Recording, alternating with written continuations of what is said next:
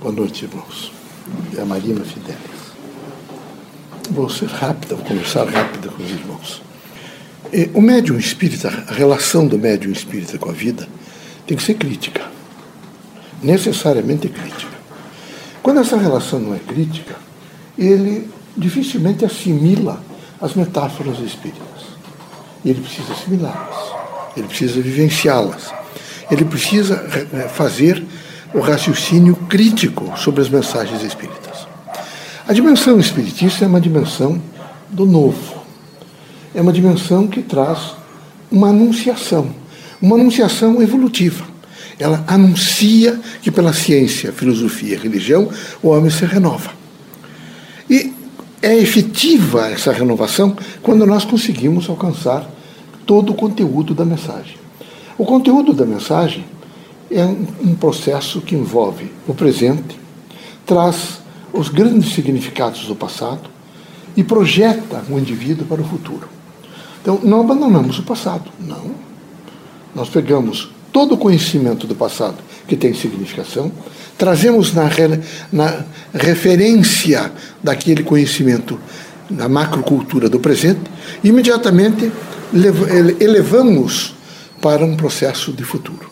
Por isso é preciso que o médium espírita esteja bem concatenado, que o médium espírita esteja bem assentado, que ele tenha, faça a compreensão veja, das obras de, de causa e as obras de efeito, que ele tenha uma visão crítica, por exemplo, veja, da, do seu status quo espírita, a sua função espiritista, que ele comece rapidamente a perceber que ele não está aqui por acaso, que ele representa um grande movimento renovador, que o centro espírita é sempre baluarte para fazer modificações, mudanças.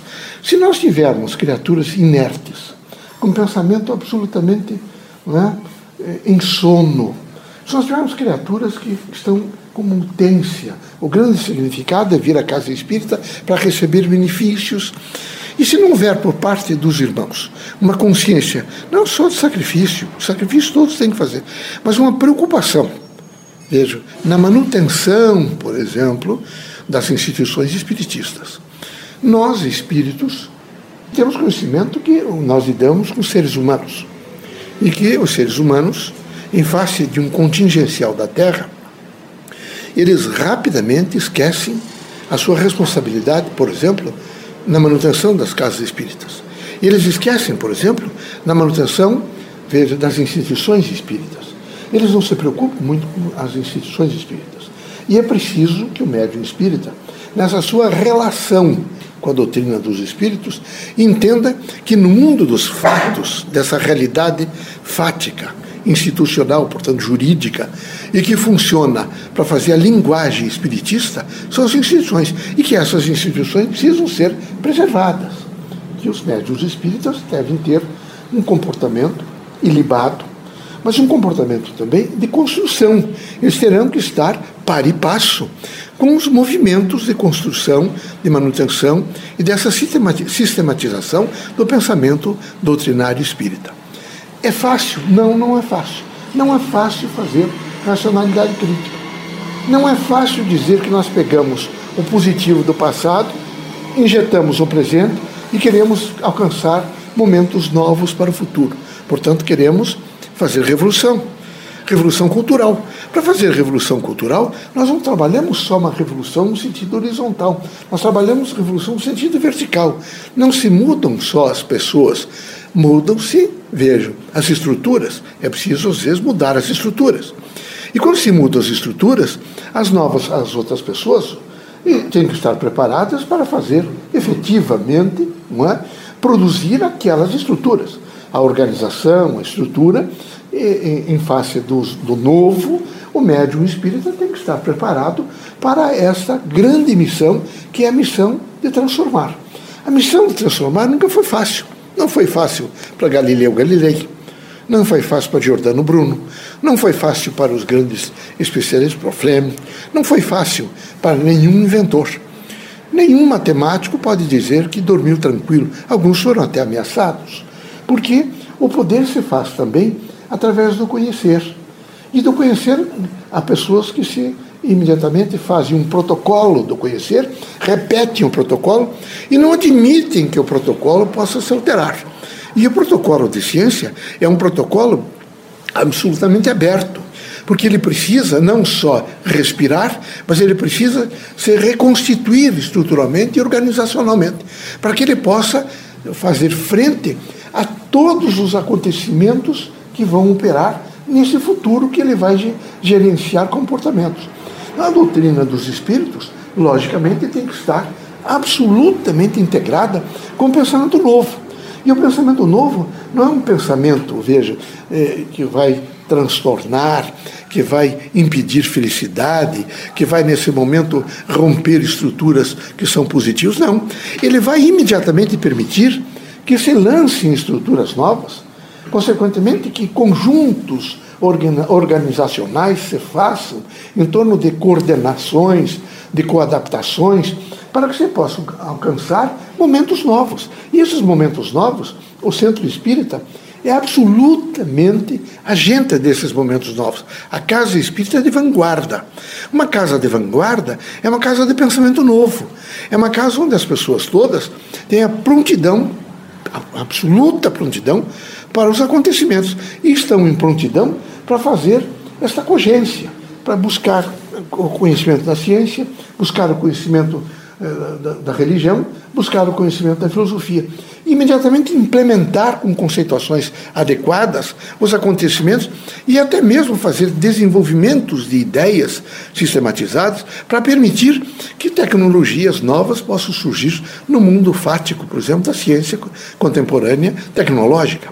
O que queremos sempre dizer aos irmãos é que nós, espíritos, temos uma missão, uma missão de trabalhar com os irmãos de, é, de imediatamente sensibilizá-los a buscar prontidão para que os irmãos possam, diante de todas as renovações que possam se operar na vida dos irmãos e, consequentemente, no político, no social, no econômico, cultural, na ciência, na filosofia, num mundo em costumes novos, os irmãos terão que estar também em prontidão para essa renovação. Porque se os irmãos não estiverem em prontidão, nós precisamos utilizar Vejo, o, a, o vosso patrimônio cultural. Nós, espíritos, quando nos manifestamos, nós utilizamos o patrimônio cultural do médium. Não só dessa encarnação, mas de um conjunto que foi se fazendo com significações que representam efetivamente a evolução da humanidade. Nesta, neste conjunto, é? nós rapidamente procuramos dar uma sistematização, portanto, uma racionalidade crítica, para que, desde a linguagem utilizada até, por exemplo, posturas que possam trazer modificações, sejam coerentes. Elas podem ser enfáticas, mas devem ser coerentes. Se elas não forem coerentes, elas ficam absolutamente inconsequentes e elas não têm sustentabilidade. Toda mensagem espiritista tem sustentabilidade de ciência, filosofia e religião. Nós estamos sustentados por todo um patrimônio civilizatório do pensamento crítico da humanidade. Então, não há de que, dentro do centro espírita, não se faz magia. Dentro do centro espírita não se inventa, não é? é não, se, não se pega carretéis para.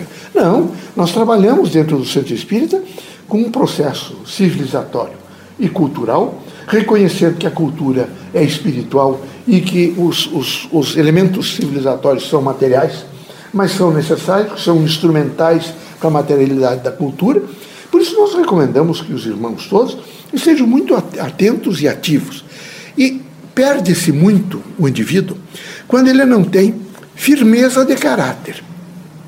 O médium espírita, como cientista, como realmente o grande técnico, como o grande professor, como o religioso, enfim, os homens nas suas respectivas funções, quando eles imediatamente perdem, veja, o seu caráter, perdem a sua estrutura moral, perdem a sua significação, vejam, de, de estar naquele momento, naquela circunstância produzindo, ele rapidamente, vejam, perde também as suas relevantes funções. Quando ele perde as suas relevantes funções, ele já não acredita mais no que ele faz, ele começa a impedir o crescimento.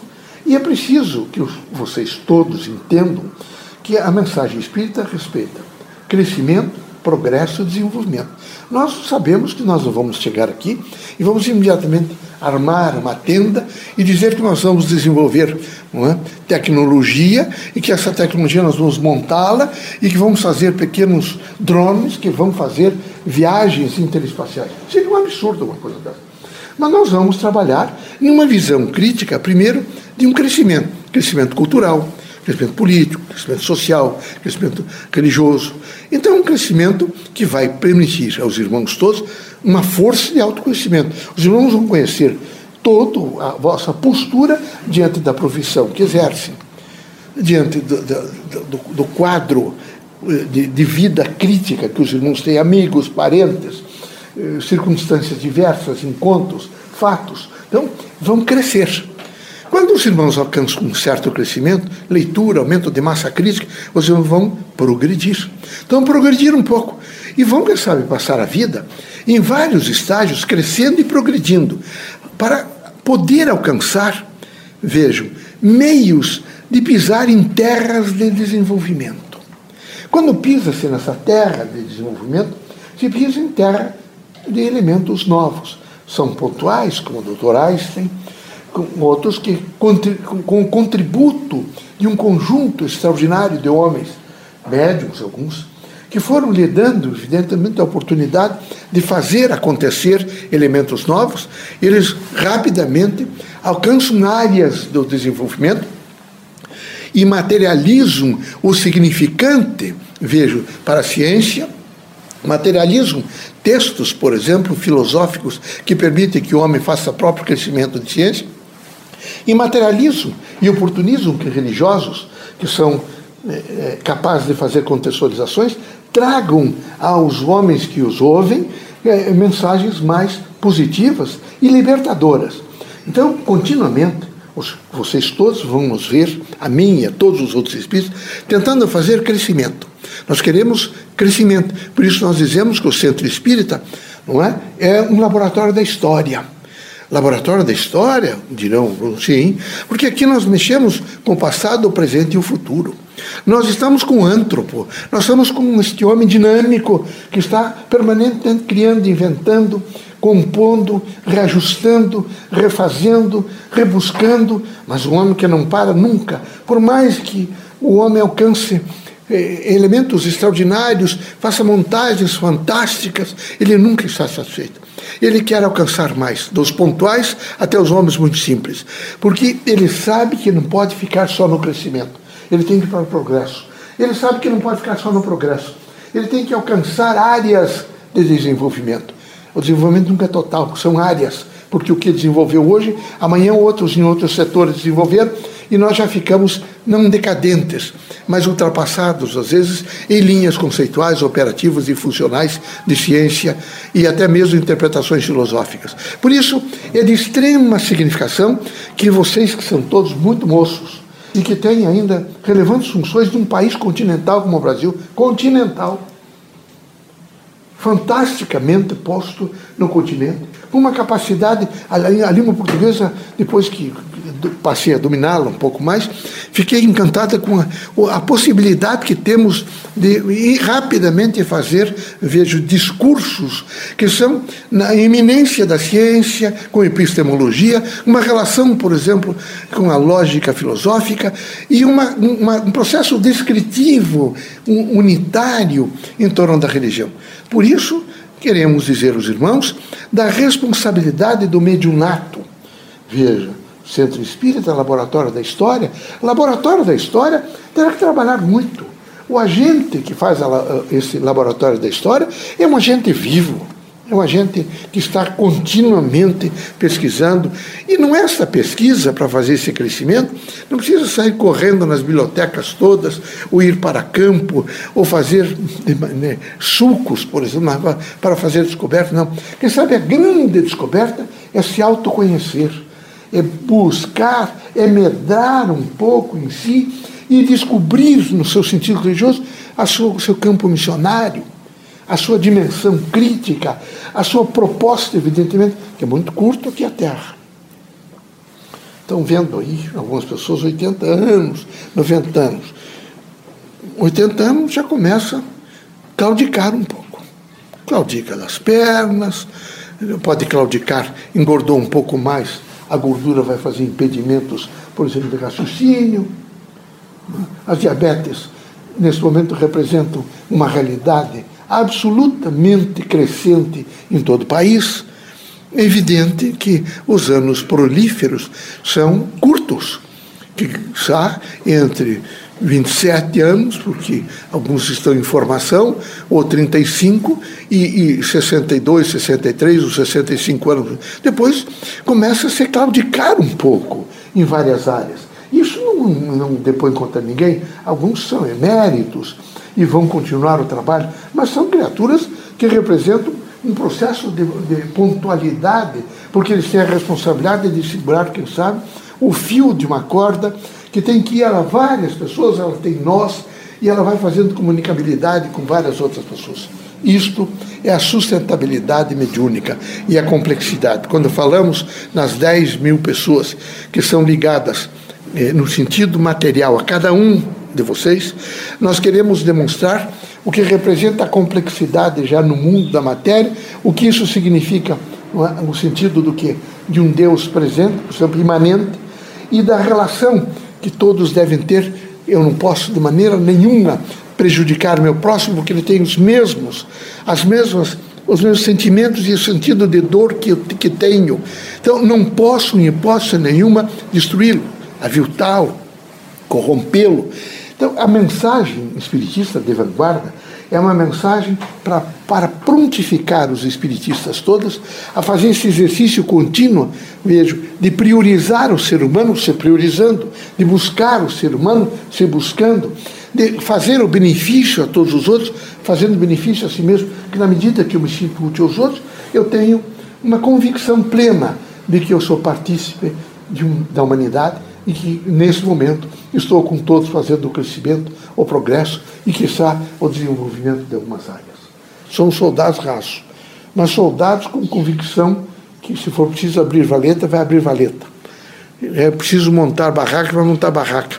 O importante, nesse momento, é não ser vítima, já disse a vocês, um binômio, um binômio péssimo e destrutivo da humanidade é a vitimologia e está sempre achando-se perseguido, crucificado, e já, já não basta essa coisa da Igreja Católica manter toda uma, uma dimensão religiosa em torno de uma crucificação e de um, uma martirização. Ninguém é mártir.